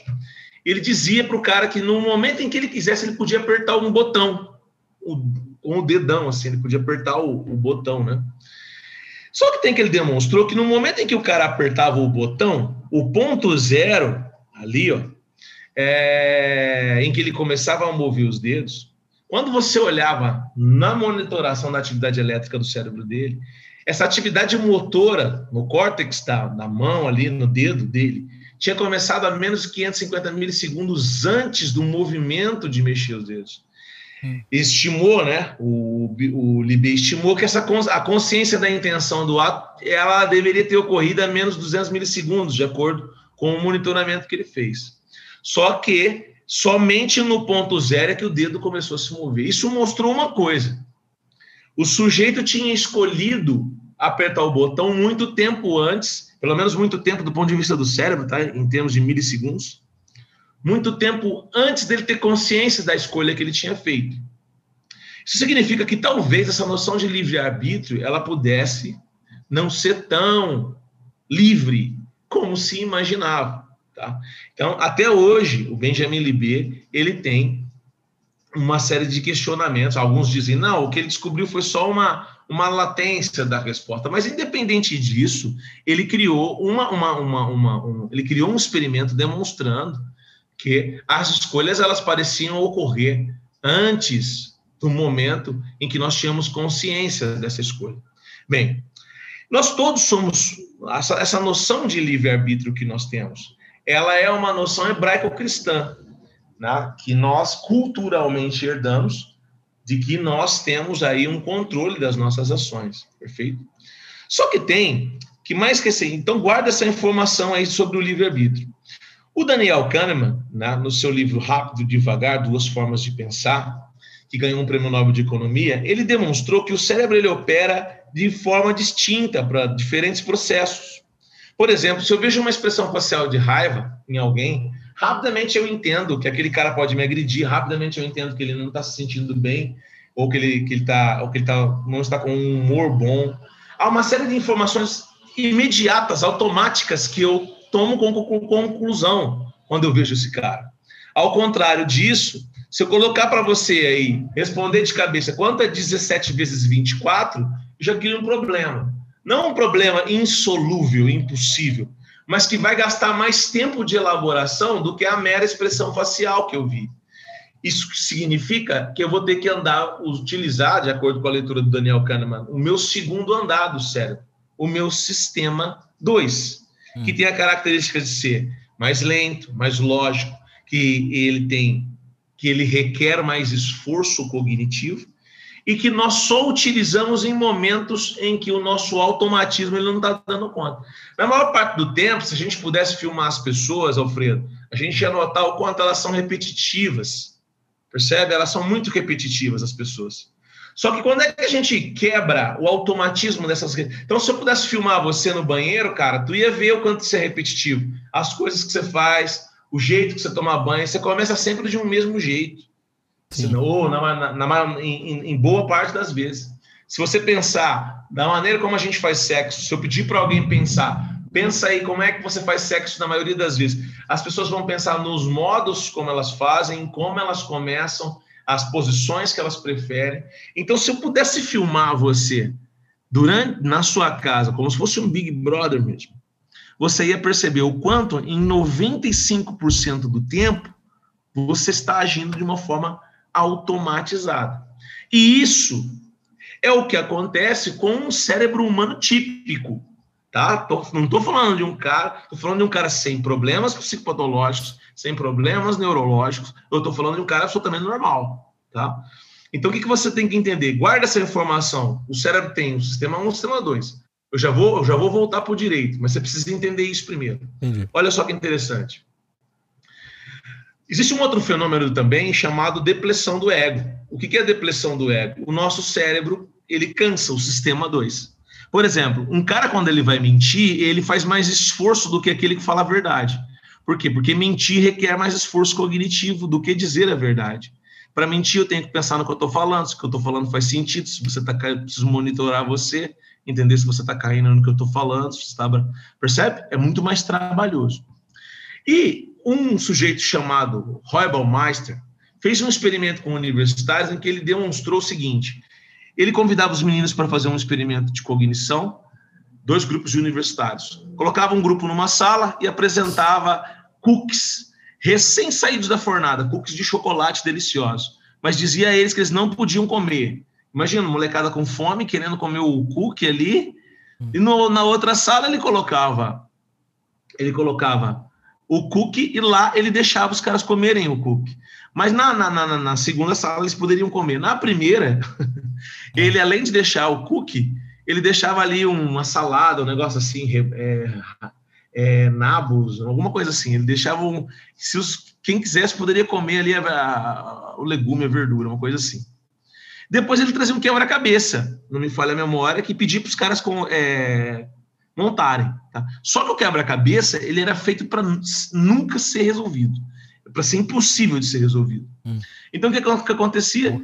Você tinha dois grupos quebrando a cabeça para resolver aquilo. Ele cronometrou o tempo que o grupo A, em comparação ao grupo B, levou para desistir de montar o quebra-cabeça. O grupo A desistiu em nove minutos, o grupo B em 19 minutos, não me falha a memória. Mas para fins de ilustração aqui, para ser rápido. Olha só que interessante. O grupo que tinha feito um esforço a resistir à tentação, portanto, usando o controle inibitório e fazendo um esforço executivo maior para se autocontrolar, né? ele teve, ele parece apresentar um desgaste mais acentuado do que o grupo B, que não precisou resistir ao cookie. Isso, isso é o que a gente está chamando de depressão do ego. Isso significa que quando você está com uma sobrecarga de estresse importante ou passando por uma psicopatologia importante, tá? a tua capacidade de tomar decisões e de resistir a determinados estímulos ou situações, ela fica enfraquecida. E aí é onde entra um, uma das coisas que um psicólogo jurídico ele faz. Por exemplo, vou ler, vou ler aqui para você rapidinho, olha só. Um cérebro típico, né, saudável, então, ele funciona de maneira automatizada e ele é atravessado por fatores de racionalidade e isso impacta o processo de decisão que a gente tem. Né? Agora pensa comigo, se um cara que tem um cérebro típico, saudável, sofre depressão do ego e isso afeta negativamente o processo decisional dele, imagina um cara que tem um transtorno mental porque ele tem uma capacidade de racionalidade limitada, se ele for afetado por um evento desse, dessa natureza. E aí você vai entrar que muito daquilo que o direito pede a um psicólogo jurídico é, em muitas situações penais civis, penais civis ou trabalhistas, tá? que você faça uma avaliação dos sujeitos que estão é, é implicados em determinadas situações judiciais. Por exemplo, um cara que precisa ser ou não interditado em, em, em termos, ele precisa passar por uma avaliação. Né? Um cara que está numa situação em que a possibilidade de imputabilidade ou inimputabilidade para ele é, depende de uma avaliação, né? E aí, onde, onde é que vai entrar, então, o, o papel aí? Então, você tem a psicologia né, e a psiquiatria, como as duas ciências que vão atuar, primeiro, para uma avaliação de sanidade mental, para verificar, basicamente, em termos de senso comum, a presença ou não de loucura. Né? Aí a gente tem também que verificar a capacidade de entendimento. Isso significa que nós vamos ter que aplicar testes de inteligência, testes de QI, para fazer uma avaliação neuropsicológica para observar a se há preservação das funções cognitivas e que, e que funções podem estar em déficit ou não, isso pode ter um impacto, a depender do contexto onde esse sujeito está inserido. verificar sua capacidade de autodeterminar-se, ou seja, se o sujeito tem capacidade de se autorregular, de controlar o seu comportamento. Então, basicamente, boa parte da quesitagem, quando vem, né, independente do contexto, o que o magistrado precisa entender é qual era a capacidade de entendimento, que é o que a lei procura saber, né? E qual é a capacidade de autorregulação ou autodeterminação. O indivíduo era capaz de entender e se, de, de se determinar naquela situação. E aí é onde entra, por exemplo, um do, do, dos principais papéis que tem o psicólogo forense, o psicólogo jurídico, né? No, que é o que de fornecer, de fornecer por meio de uma avaliação técnica, por meio de exames é, normatizados, padronizados, testes regulamentados, né?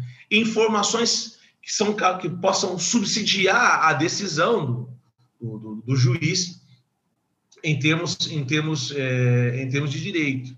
Então, nós vamos então fazer essa avaliação para fins de responsabilidade penal, de capacidade civil, de capacidade laboral, percebe? Então, é nesse contexto em que entra, por exemplo, é, a avaliação psicológica e neuropsicológica. Inclusive, tenho aproveitar aqui, se você está curioso, eu vou, eu vou, eu vou sugerir duas leituras para você. O primeiro é um livro do Dr. Antônio Pada Serafim e da Fabiana Saf, que foi publicado pela Pearson na coleção Neuropsicologia na Prática Clínica, chamada Avaliação Neuropsicológica Forense. E o segundo é o meu, e organizado por mim, né, Rui Matheus Joaquim, também pela Pearson, que é o Neuropsicologia Forense Detecção de Mentiras, enfrentando os crimes contra a administração da justiça. Nesse livro eu explico por que é que esse universo da mentira está todo permeado né, no direito a partir do que nós chamamos de crimes contra a administração da justiça falso testemunho, falsa denunciação, simulação de sintomas e de problemas psicológicos durante o processo de avaliação, como esse que eu estou dizendo aí para vocês. Né? Então, basicamente, o que a gente vai fazer? Gente vai fazer uma avaliação da consciência, da orientação, da atenção, da memória, da capacidade de juízo, né? E nós vamos, dos elementos cognitivos de maneira geral, da afetividade, nós vamos observar se existem alterações significativas, se essas alterações elas implicam em algum tipo de condição psiquiátrica potencial, né? É, para enfim, o quanto isso afeta o comportamento e se esse comportamento afetado ele ele é socialmente adequado ou inadequado ou se ele apresenta facetas aí de características antissociais, né? E isso aí vai demandar uma, uma, um outro tipo de perícia mais detalhada, etc, etc, etc. E basicamente vamos é, trabalhar fornecendo né, essa, essa, essa, é, um conjunto de informações aí para, para, para os operadores do direito. Só para você ter uma ideia, cara, né, teve um estudo recente aí mostrando que ah, mais de 50% de, de duas penitenciárias em que foi feito um estudo utilizando um, uma entrevista dirigida para o DSM, né, hum. que é aquele manual de transtornos mentais, é, mostrou que mais de 50% de, de, dos indivíduos entrevistados em duas, em duas, em duas, dois presídios, uma média de 32 anos de idade, os caras tinham é, muito comumente alguns subtipos de transtornos de personalidade, como antissocial, borderline, paranoide e outros. Tá? Ah, isso significa que há uma série de, de, de, de, condições de transtorno, de transtorno de personalidade, de transtornos mentais, subnotificadas, tá? Subnotificadas em grande medida. Então pensa comigo, se um sujeito que não tem transtorno de personalidade, sofre depressão do ego e tem um funcionamento automatizado no sistema 1. E isso é o mais saudável, o mais, o mais o melhor que a gente consegue como humanos. Imagina uma pessoa que está em sofrimento. Então, uma pessoa que ela sofre de um transtorno mental, ou que ela está sofrendo de um tem um sofrimento psicopatológico, ela se torna alguém com uma vulnerabilidade maior para, para cometer atos de impulsividade, para se envolver em situações criminais. Veja, preste atenção no que eu estou dizendo. Eu não estou dizendo que o transtorno, quem tem transtorno mental comete crime. O que eu estou dizendo é que o estado de fragilidade em que o sujeito se encontra o torna vulnerável a tomar decisões precipitadas por conta de um processo decisional que não está sendo o ideal do livre-arbítrio, que é o que? Aquele mais elaborado. Uma vez que, além de eu ter um funcionamento padrão de automatismo do sistema 1, eu tenho depressão do ego, mediante ao estresse a que eu estou submetido constantemente. E se eu estiver aí num nível grave de estresse a ponto de começar a desenvolver sintomas psicopatológicos, eu tenho ainda uma fragilidade ainda maior em termos de processos decisionais.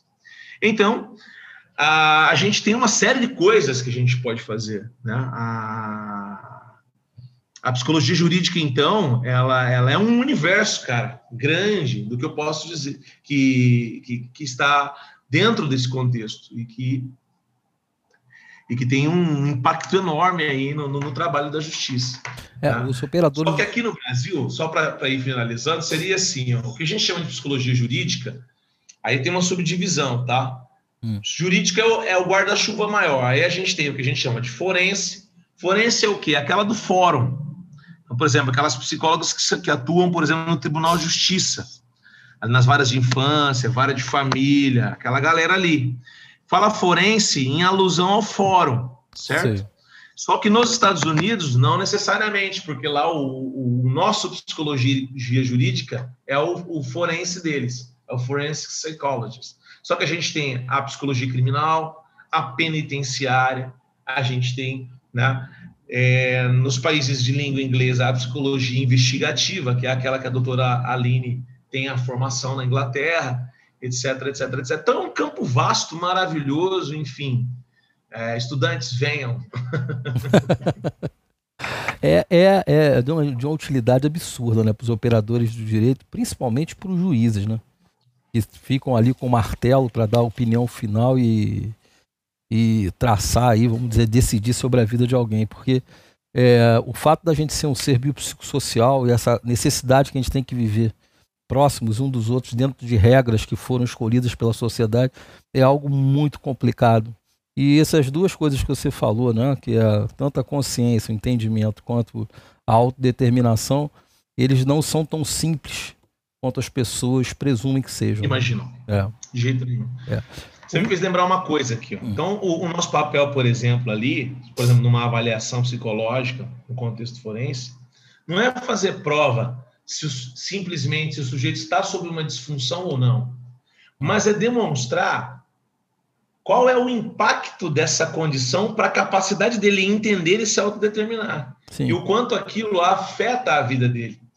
Percebe? Sim. E isso tem um impacto não é, para o futuro do, do, do, que vai acontecer com ele. Né? É. E, e é essa avaliação, por exemplo, que a gente realiza em, em contextos de natureza trabalhista, civil ou criminal. Rui, nós estamos chegando já perto do final da nossa entrevista e eu queria que você respondesse a pergunta que vale um milhão de dólares. Tá? Por que as pessoas fazem o que fazem? É porque elas respondem à sua natureza. A mente ela é programada para sobreviver, reproduzir e obter conforto. Hum. Então, cada um ao seu modo, cada um dentro das suas particularidades e as suas características, cada pessoa está tentando é, sobreviver, reproduzir-se, obter conforto, desenvolver-se, realizar-se. As pessoas estão em busca dos seus de, de, suprir as suas necessidades psicológicas fundamentais e elas fazem de tudo para conseguir isso de, de, das mais variadas formas das formas mais adequadas e assertivas possíveis, até as mais bizarras concebíveis. Percebe? Sim. Porque elas têm uma demanda, elas têm uma programação a cumprir. Acontece que algumas pessoas têm o privilégio de se desenvolver em lugares adequados, saudáveis, afetivos, né? Sim. Que, que, e outras estão muito, muito abaixo de, de, de, de, Elas estão basicamente vivendo em função das necessidades mais elementares, que é comer é, e sobreviver.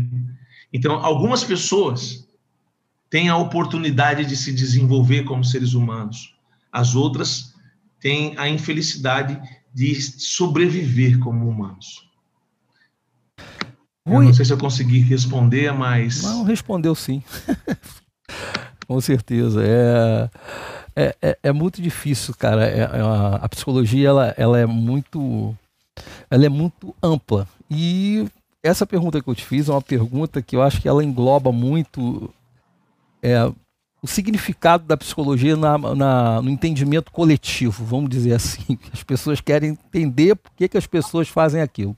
E esse tipo de discussão ele permeia aí os, quase todos os graus de escolaridade possível. Tu vê as pessoas num, num grau assim é, é, de, de acesso a, a, conhecimento muito baixo, que eles estão discutindo isso aí.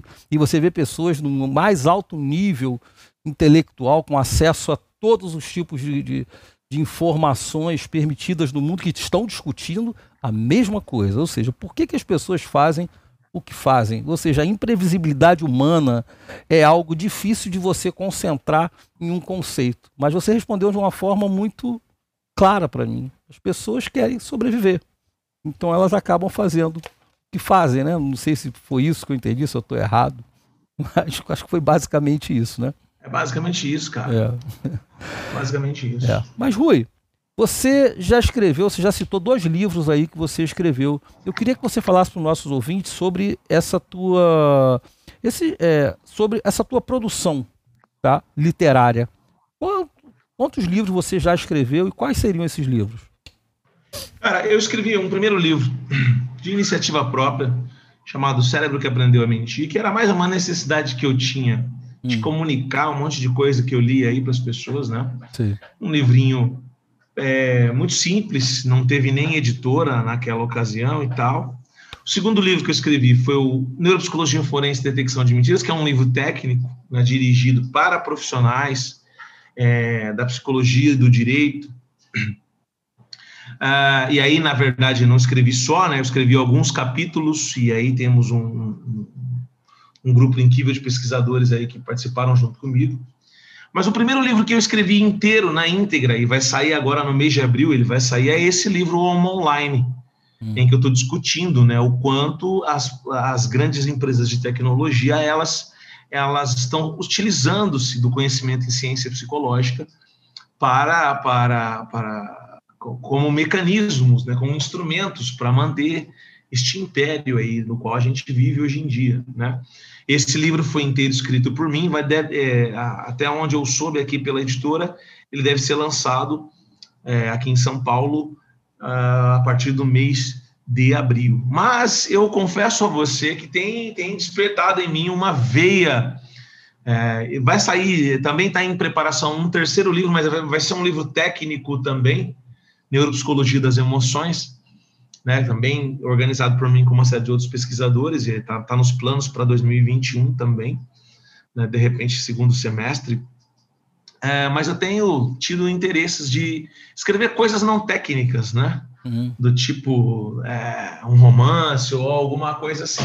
Mas isso é uma coisa muito para o futuro que está ma, ma, maturando. E escrever para mim é uma terapia, porque é um modo de eu organizar as coisas que eu penso, as coisas que eu estudei, e esse é o caminho pelo qual eu tenho me dedicado aí a, a esse esforço de, de, de, ser escritor, de tentar ser escritor. Você indicaria algum livro, filme ou série para os nossos ouvintes? Uh, muitos, cara. É... Mas aí depende muito de, da, Algum do livro, tipo, né? É, algum livro assim que tenha marcado você, que você indicaria, por exemplo, para um estudante brilhante que você tivesse, fala, leia esse livro, ou então veja essa série. Hum, deixa eu pensar. Olha, eu, é uma bem de cultura ampla, bem de cultura geral, tá? Hum. Um livro que me marcou muito, que eu li no segundo ano de faculdade, um livro chamado O Poder do Mito, de Joseph Campbell. Não tem nada a ver com, com, com com coisas técnicas assim das quais eu estou dizendo, falando, conversando não. Mas é um livro que fala dos humanos de uma maneira muito universal, de uma maneira cultural, que fala dos nossos arquétipos, que fala de e é um livro que me marcou muito porque é... foi uma das primeiras intuições que me levaram a querer estudar aquilo que a gente tem de universal, aquilo que nós temos de de semelhante enquanto espécie não de diferença, né, mas de semelhança. Então, o poder do mito de Joseph Campbell é um, é um, um filme que eu, um livro que eu recomendaria muito. Agora, um, um filme que eu recomendaria bastante, que eu gostei pra caramba, foi Matrix. Hum. Matrix. Ah, eu, indico, eu pediria, eu, eu, eu, eu acho que as pessoas deveriam assistir e reassistir Matrix com calma, né? Para meditar em algumas frases que são ditas ali, né? Do quanto nós estamos habituados a aceitar a realidade como ela aparece, né? Hum. E não e não não com o espanto de uma criança. Você já viu que um bebê, cara, ele vê um cachorro pela primeira vez, ele aponta o cachorro, fala, olha, ele fica curioso. Tá? E a gente perde esse estranhamento com, a, com o real, com a realidade, percebe? Sim. A gente foi palestrar junto, Alfredo, aquela vez naquele congresso em Pipa, Sim. foram muitos os momentos em que eu me peguei olhando para aqueles paredões, para aquele mar, para aquelas pessoas, para aquela e fiquei me perguntando como é que aquilo tudo estava é, configurado em diferentes modos, como é que a matéria poderia estar configurada de diferentes modos. Pô, é. então acho que esse estranhamento, né? Matrix, eu acho que serve para isso, cara. Né? Sim. Para a gente é, devolver o estranhamento é particular que só a nossa consciência nos possibilita. E aquele lugar é inspirador demais, né, cara? Aquele lugar. Ele é, ele é maravilhoso. Ele é, ele é muito bonito. Rui, o que você gosta de fazer quando você não está sendo professor, psicólogo, assistente técnico? O que, que você faz? Sexo. Sexo. não vale mentir.